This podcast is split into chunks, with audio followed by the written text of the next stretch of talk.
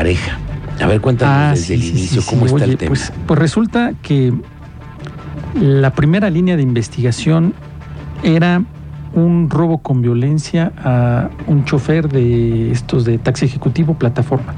Esa era la primera línea de investigación, ¿no? Ahí comenzó. Se localizó todo. el vehículo y a él se le localizó a unos metros. Estaba su unidad. Se conoció que era de plataforma. Que era pues, un robo con violencia. Pero conforme avanzaron las investigaciones, los agentes investigadores con el colmillo, Sí, sí. con la experiencia, comenzaron por ahí a notar cosas que no, que no cuadraban. Una de ellas que se puede decir y que podemos eh, deducir es que hicieron acto de presencia el día de los hechos. ¿Cómo se enteraron? Ese día de los hechos, ya que toman conocimiento, eh, ahí llegan y así como que, ¿qué pasó? ¿Qué, qué fue lo que pasó? No, Como si estuvieran muy sorprendidos. sí, sí, sí, claro. la- y ahí, ahí mismo eh, los investigadores o quienes están a cargo de ya de las es- investigaciones, pues los entrevistan, ¿no? Y ya de principio, en la primera que haces en la anotación, en la libreta, es que se presentaron en el lugar de los hechos. Como que ya ahí ya no, ¿no? Ya haces tu anotación, ya la separas. Eh, ¿A qué hago referencia? Porque se señalaba, y así se estaba en los distintos medios manejando, que era un robo con violencia, ¿no? Que era una de las primeras líneas de investigación. Pero resulta que estas dos personas, una de ellas era su pareja sentimental y la otra persona era con, más bien la víctima le había dado permiso de vivir en su domicilio.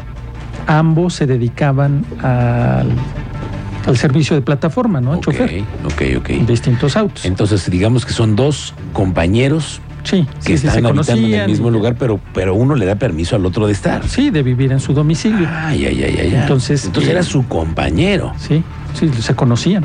Vaya. Y luego, eh, pues, ¿qué, ¿qué es lo que sucede? Que la fiscalía realiza un cateo en el domicilio y, oh sorpresa, encuentra indicios relacionados con la muerte de la víctima. Se percatan los investigadores de que hay algo mal ahí, comienzan los interrogatorios, algunas respuestas no coinciden, Claro. entonces, lo que hacen es solicitarle al juez la orden de aprehensión y presentarle los indicios al juez después del cateo. El Los lo- lo elementos que ellos sí, encuentran. encuentran en el domicilio. ¿Qué pueden ser esos conversaciones, eh, elementos de prueba que los relacionen en un acto que ellos pudieron haber O, simplemente, eh, si está señalando que fue un robo con violencia a un chofer y resulta que te puedes encontrar con sus pertenencias, ya ahí ya no coincide, ¿no? Claro. Porque eso, eso quisieron aparentar, que era un robo con violencia, o, o de, pues quién sabe, quién, qué pudo, algún enemigo, quién sabe, ¿no? No, pues con- como que quién sabe. La pareja sentimental tendría que estar relacionada con este sujeto que también vivía en el domicilio y al final los investigadores se lo presentan al juez, el juez da el visto bueno, autoriza la orden de aprehensión, los aprenden, se los presentan al juez, el juez analiza las pruebas y con lo que alcanza a analizar el juez, pues ¿qué dice? Vinculados a proceso, prisión preventiva y meses de investigación complementaria. ¿Por, Por- qué? Porque ahora hay que, todas esas pruebas hay que seguirlas agregando. Y los dos quedaron bajo prisión. Su pareja sentimental Y el amigo y chofer. Exactamente. El amigo chofer que estaba viviendo en la en misma el mismo casa. domicilio. Entonces, todo indica que aquí hay un tema entre los tres. Sí. Nada más Sí, que sí, sí. uno perdió la vida y otros dos siguen hoy ya en De- el ya ojo. vinculados a de proceso, la fiscalía. bajo prisión, sí, y con investigación complementaria por los indicios que fueron localizados desde el cateo. Oye, teniente, ¿y cuánto es la, la investigación complementaria? La investigación complementaria que el juez les determinó ahí, de, de- después de que le presentan y dicen, a ver, señor juez, usted nos otorgó la, la orden de aprehensión, aquí están las pruebas y aquí están puestas a disposición.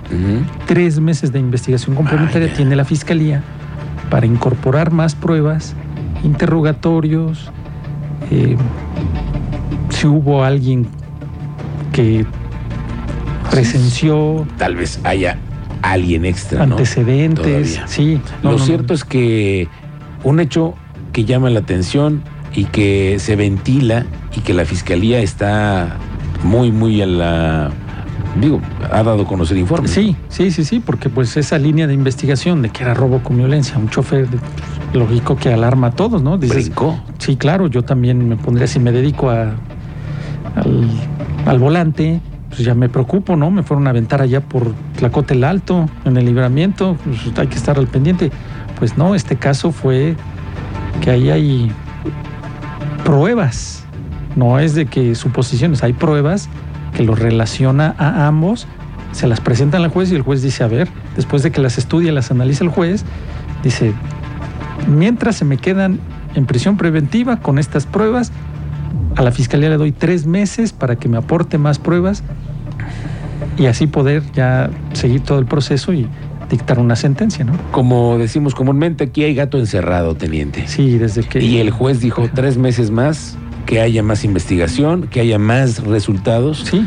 Y la fiscalía, ya ves que tiene laboratorios Sí, dedicados sí, a, ya, no, ya con a pruebas ya que- todo. no no ya aportan pruebas de criminalística ahí sí como Sobre refutas todo dices que hubo ya un cateo, hay Sí, más y ahí elementos que encontraron puedan indicios. encontrar. exactamente Ahora, O- esto sucede iniciando el mes de abril. sí ahí en, Sa- en Tlacote el Alto libramiento norponiente Es que donde es capital de Querétaro ahí localizan el vehículo abandonado Pues ya cuando llegan la policía investiga los alrededores y todo eso pues localiza el cuerpo de la víctima y comienzan las indagatorias está complicado ese tema ¿eh? Durante la madrugada muy temprano en Ajuchitlancito Pedro Escobedo Sí, sí. se realiza la llamada al 911 a la Policía Municipal de Pedro Escobedo sobre una persona lesionada por arma de fuego en la carretera a la comunidad a la que referimos de Juchitlancito. Llegan los elementos, confirman el reporte y únicamente confirman que hay una persona sin signos vitales por proyectil disparado por arma de fuego. Dan aviso a las demás corporaciones, comienza con la búsqueda y localización de él o los agresores. Hasta el momento no se ha informado si se logró la captura pero ahí ya se inició otra carpeta de investigación por un por la muerte de una persona por proyectil disparado por arma de fuego en Ajuchitlancito, Pedro Escobedo. Esto fue muy temprano. Sí. Otro de los hechos eh, ayer en Boulevard Bernardo Quintana, Centro Sur, llamaron a la policía de que estaban sacando una moto y esta moto de esta de pista la estaban subiendo a una camioneta. Entonces se hizo raro. Más que la marca también llama la atención, ¿no? Es una Sí. Ducati. una Ducati. Esas son carísimas, son, Sí, son de pista. digamos son- que de alta gama les llaman. Claro, ¿no? sí. Pues la suben a una camioneta, la policía estatal. que, que- que ¿Qué no- camioneta? que la camioneta completamente sí, tiene una. Es una sí, de tres y media de redilas. de redilas. De redilas, Y subes una Ducati, una Ducati. te llama la atención como gente, ¿no? Sí, pues ya, eh, esto fue en la colonia Vista Azul. La policía estatal montó operativo, ubica la camioneta en Boulevard Bernardo Quintana, en Centro Sur. Eh, les marcan el alto y empiezan a revisar y encuentran la moto ahí entre, entre todas las cosas. y ya cuando confirman los datos del- en su sistema de la moto, pues tenía alteraciones en el número de serie Mm. y pues quedaron detenidos. Vénganse para acá porque esto no es normal. Los tuvieron, pues quedaron detenidos por parte de la, de la policía estatal. Ayer ya no alcanzamos a dar eh, parte de que Protección Civil del Marqués estaba trabajando en la recuperación del, del cuerpo, cuerpo de una de menor. una niña. Sí, a ver, Y cuéntame pues qué ya al final sí se utilizaron siete buzos eh, para encontrar a la jovencita de 15 años de edad, ahog- ahogamiento en la comunidad de Presa del Carmen. Eh, fueron cuatro horas en el que personal de la Coordinación de Protección Civil de El Marqués llevó a cabo para re- recuperar el cuerpo que ella era de la comunidad de Santa María de los Baños, lamentablemente pues ya sin signos vitales. Esto fue el 10 de abril a las 8 que reanudaron labores y a las 10.28 con ocho inmersiones se recuperó el cuerpo de la joven. Es complicado, ya se les había comentado. También nosotros estuvimos haciendo extensiva la invitación de los servicios de emergencia y de las coordinaciones de protección civil a que no ingresen a los cuerpos de agua, porque al final, si no tienes el conocimiento, puedes quedar atorado. Sí, la- o sea, sus familiares sí ven que se introduce porque son los que llaman al número de emergencias y ya no sale. Pues imagínate que permitas que se meta, también ahí hay Claro, lo permites y te pones en riesgo tú como padre de familia, porque al final también tendrás que brincar por Eso tu es hijo. a lo que le señalaba. ¿no? Sí.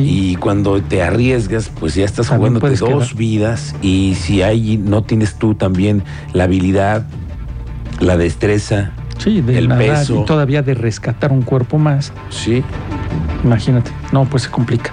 Pero eso fue parte de lo que les nos faltó ya nada más. eh, ok, teniente. Oye, eh, el Festival de la Moto, ¿ya Ah, viste sí, que se está anunciando un Festival de la Moto? Sí. Fíjate, sí, sí, me dicen que es 28, 29 y 30 de abril. Los van a llevar a Cadereyta. Me parece muy bueno que haya un festival de moto. A los que les gusta la moto. Me parece muy bien porque además son muy buenos para recorrer, les gusta rodar los fines de semana, eh, disfrutan mucho del campo, de las carreteras locales, etcétera. Pero yo quisiera poner un, un- un punto aquí, ¿eh? El tema, Sobre la mesa, a ver. vamos a ver, teniente, ¿cuántos accidentes? Y ayer estábamos platicándolo. ¿Cuántos accidentes relacionados con el alcohol en esas carreteras que están, que son carreteras estatales? Sí. Y que muchas veces no forman parte de los operativos del alcoholímetro y que cuando entonces los fines de semana andan en los viñedos y en las gorditas, pero luego se van a los sí, sí, viñedos y luego están en las micheladas en la Peña de Bernal.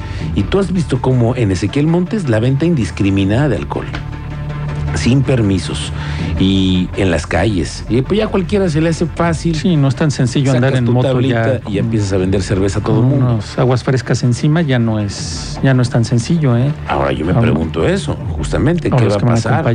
¿Cómo van a verificar todos esos motociclistas que van a andar 28, 29, 29, 30 en moto y con muchas, eh, no sé, creo que tienen que, que pasar por muchas eh, verificaciones de la cultura vial que se requiere para una organización así. Sí, tendrían que ir acompañados por alguna corporación para que los fuera abanderando si es que van en convoy, ¿no?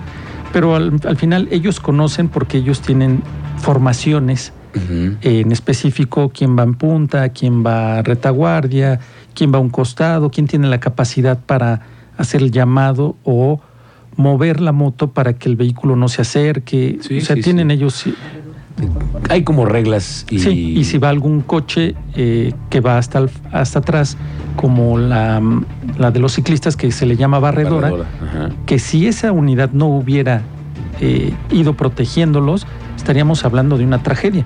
Pero para esa es su función, para protegerlos. Y, que no- no y- se- y sabes que también me parece muy importante lo que van a hacer en este Festival de la Moto, que van a dar clases Ah, para todos bien. aquellos que necesitan. Que ¿De conducción de quieren, moto? De conducción. Habrá también un concurso de habilidades y de conciencia y de cultura vial. Sí, sí, se requiere. Pero hay que tener claras las cosas.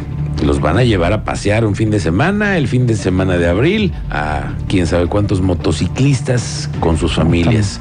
Pues está muy bien, son que esperan, habían enseñado 5 mil visitantes en el Festival de la Moto. Nada más. Nada Ahora más. imagínate 5 mil. Y a mí me ha tocado ver festivales de motos aquí en Querétaro, de esas de las Harley. Muchas veces llegaron a, a ver aquí, cuando existía aquí todavía una sucursal, ¿no?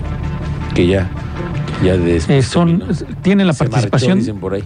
participación de clubes de motociclistas de toda la región y ellos esperan una derrama económica cercana a los 5 millones de pesos para el pueblo mágico. ¿eh? No, pues, a ver, lo, que, es lo que, que trae de derrama económica. claro, la derrama claro. económica es importantísima y sobre todo también esto, compartir ese circuito que se está desarrollando en Ezequiel Montes, Cadereyta, Tequisquiapan, con el consumo del vino y la producción del... Sí, los viñedos, Los el quesos y consumo ello. local y todo eso. No se diga el pan, que es lo menos que creo que se traigan en las maletitas el pan de allá de, de Bernal. Tú no, creo- no, no crees no, eso. No, no, no, no, dudo que se vayan a traer el pan El calentito. pan y el queso. El pan y el, queso. quién sabe, pero... A los- repartir el pan y el queso y el vino. Sí, sí, sí, pero bueno, sabemos que estos festivales contribuyen mucho al tema turístico, pero me parece que también deben ponerles mucha vigilancia. Desde ahora lo Bueno, lo si hay, si hay ¿sí? coordinación con las autoridades, se puede montar un dispositivo de seguridad. Las motos, eh, el dispositivo de seguridad de las motocicletas que andan en las carreteras estatales también, pues le pueden dar acompañamiento. Hay que meter su escrito, hay que dialogar con las autoridades para que les den un Claro. acompañamiento, ¿no? Está, bueno, lo vemos con... Con muy buenos Muy ojos. buenos ojos, ¿no? ¿Y sabes qué? Me interesa mucho para ir a tomar fotos, teniente. Hay unas grandes motocicletas y Ah, la sí, gente que que, le ellos echa andan viajando en ganas moto. a los cascos y a todo ello, ¿no? ¿No? Sí, no, el tipo de motocicleta que llevan algunos son, no, sí, sí, eh, es la derrama económica y es muy importante. Digno de admirarse. Habíamos señalado 5 millones más o menos. Sí. se esperan, ¿eh? De derrama económica. Nada más. Bueno, los vamos a invitar también a los, a los compañeros de las motos para que también nos vengan a platicar también de qué se trata eh, a todos los bikers y que van a sumarse a esta rodada y que nos digan cuáles son, digamos que, los principios básicos para aquellos que se quieran sumar y nunca han ido a una rodada, porque también hay gente que nunca Sí, nunca se ha sumado y que puede- les da miedo, no, no saben cómo. A lo mejor Sí. es una oportunidad para hacerlo de la manera correcta. Sí, porque te digo que llevan su formación, los que no tienen la experiencia, pues los, los cobijan, los van poniendo en medio, los que ya tienen mayor experiencia adelante, los más expertos atrás, el tipo de moto, el cilindraje, cilindraje. todo eso. Sí, sí tienen, Hay sí que estar tienen, pendientes, sí tienen teniente. con queso que las quesadillas, sí. Ah, Sí. muy bien. ¿Eh? ¿Qué tal el teniente y sus dichos? Sí. Muy bien. Ambul- retiro de ambulantes. En la mañana hubo por ahí una conferencia de prensa Ah, con sí. eh, Juan Carlos Arreguín, subsecretario de Gobierno en la capital. Detalló que se trató de 36 eh, retiros en el andador 5 de mayo, 29 más del andador 16 de septiembre y 16 de las inmediaciones de la Alameda Hidalgo. No contaban con los permisos correspondientes, fueron distintos operativos realizados por la Dirección de Inspección del municipio y en total son 80 comerciantes ambulantes de la vía pública durante Semana Santa por no contar con los permisos correspondientes. Pues ahí en el diálogo pues también se señalaba algunos comerciantes de un ejemplo te voy a dar, alguien que ya llega y no son artesanías, ya comienza a vender aguas frescas. ¿no?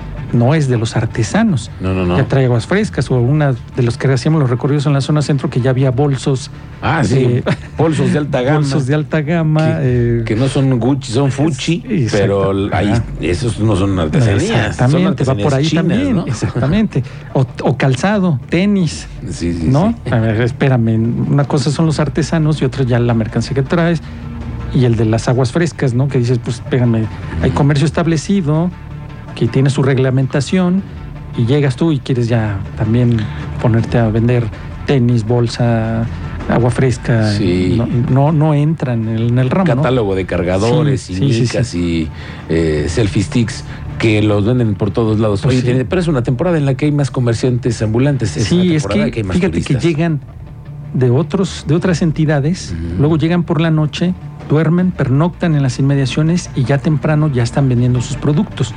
Ya los tienen identificados, ¿no? Pero no, no todos, porque hay algunos que sí van dirigidos, están en alguna asociación, tienen un líder, que ejercen presión, Es cierto. te pones a cerrar callecitas y como que ya no va por ahí, ¿no? Pero pues es, es un trabajo que tienen ahí en la subsecretaría de gobernación del municipio. Bueno, por cierto, que están ahí estrenando funcionario, ¿no? Sí, Desde la semana pasada. De las primeras eh, conferencias de prensa que da el, el subsecretario de gobierno. Juan Carlos. Arreguín, que Juan ya Carlos está dando conferencias de prensa entonces. Sí. Ah, muy bien, Ya. que haya más información, que se sepa, que haya transparencia, me parece bueno, ¿no? Que no se queden ahí en, Sí. en boletines guardados. Muy bien, Teniente Mérida. Se ¿dónde te parte de las novedades en Twitter. Mérida 7776, ahí estamos en Twitter, intercambiando con toda la banda tuitera. Muy bien, Teniente, gracias. Buenas, buenas tardes. Provechito.